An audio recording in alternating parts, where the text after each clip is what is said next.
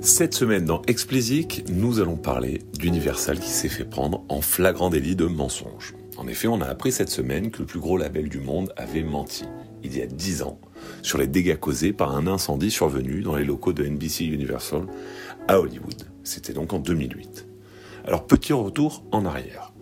Dans la nuit du 1er janvier 2008, un feu se déclare dans une partie reculée du complexe NBC Universal à Hollywood. Le feu commence par brûler des décors faisant partie du complexe, il se propage rapidement à d'autres bâtiments. Après avoir entre autres dévoré l'attraction King Kong du parc d'attractions Universal Studios, il atteindra un bâtiment banalement appelé Building 6197. Pour les employés du complexe, ce bâtiment est plus connu sous le nom de coffre-fort à vidéo. En effet, en majorité, il est rempli d'archives vidéo, de shows TV, de films appartenant à Universal Studios. À l'époque, c'est presque tout ce qui avait été raconté au sujet des conséquences de ce feu. Des archives sans grande valeur avaient malheureusement brûlé. Rien qui ne soit dommageable pour NBC Universal. Quasiment personne n'avait fait mention de la présence de Masters Audio dans ce bâtiment. Et c'était assez logique d'ailleurs, vu que Universal Studios n'appartenait plus au même groupe qu'Universal Music, et ce depuis 2004. Difficile donc d'imaginer qu'il y avait également dans ce bâtiment une partie des masters d'Universal Music. Comment est-ce possible? Bah, C'est assez simple.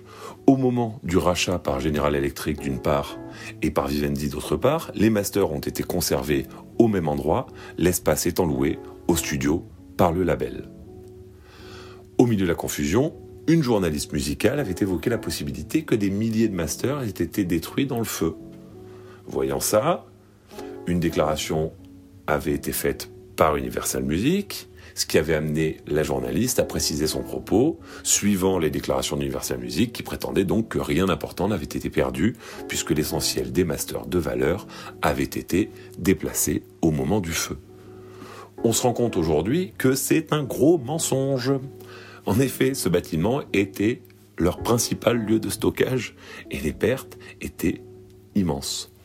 Je vous épargnerai la liste exhaustive des labels et artistes touchés, mais pour vous donner une idée, ça ressemble un peu à un who's des superstars de ces 60 dernières années. Parmi eux, on va faire vite, Louis Armstrong, Duke Ellington, Ella Fitzgerald, Chuck Berry, Etta James, Johnny Lee Hooker, Aretha Franklin, Count Basie, Ray Charles, Quincy Jones, Elton John, Lynyrd Skynyrd, Al Green, Eric Clapton, Aerosmith, Iggy Pop, The Police, Guns N' Roses, Nine Inch Nails, Nirvana, Soundgarden, Snoop Dogg, Tupac, Eminem ou encore 50 Cent. Je reprends ma respiration, excusez-moi. Et encore, je ne vous cite qu'un quart de tous les noms qu'annonce l'article du New York Times qui m'a donné toutes ces informations. Difficile en tout cas de prétendre que rien d'important n'a été perdu. Encore plus délicat de mentir à ses propres artistes, par omission du moins. À l'époque, le boss d'Universal, Doug Morris, et son équipe ont réussi à étouffer l'affaire, jusqu'à aujourd'hui. Bon, il semblerait qu'ils aient menti, on l'a déjà dit. Mais au-delà de ça, quel est vraiment le problème? Depuis que la consommation de musique est dématérialisée, on aurait tendance à croire que tout est stocké sur des serveurs avec de multiples sauvegardes. Et c'est totalement faux.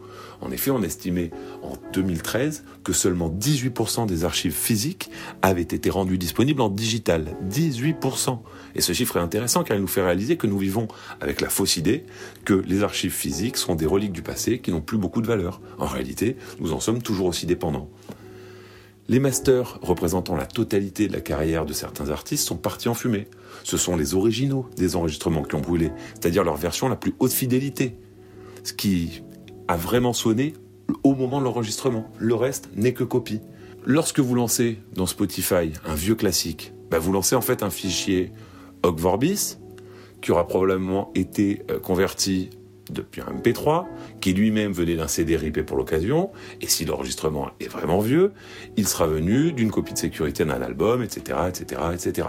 Vous l'aurez compris, il est inexact de dire que rien d'important n'a été perdu dans ce feu.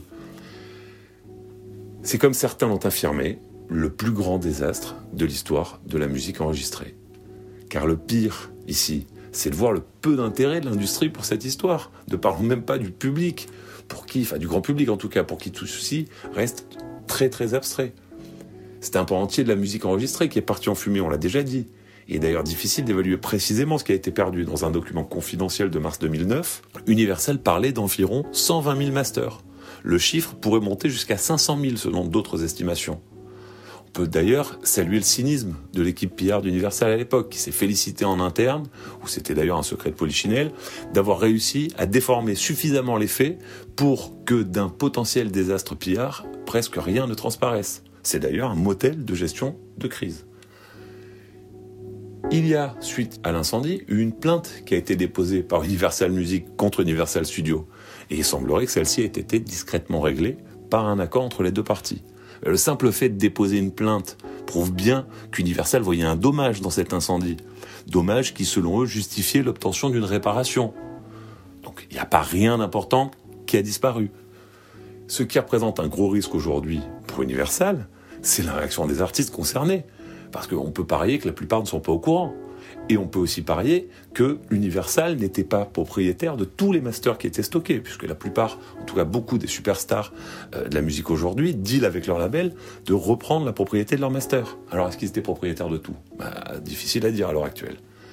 Les premiers courriers d'avocats demandant des clarifications sont arrivés chez Universal. Il est assez difficile à ce stade de prévoir l'impact que cette histoire aura sur le label et surtout sur les plans de Vivendi de revendre une partie d'Universal à prix d'or. Nous verrons bien ce qui se passera dans le futur. J'espère que vous aviez apprécié euh, écouter cet épisode autant que j'ai apprécié le produire. Si c'est le cas, donnez-moi 5 étoiles sur Apple et abonnez-vous où vous soyez. N'hésitez pas à réagir, commenter et donner votre avis. Je serai heureux de discuter avec vous.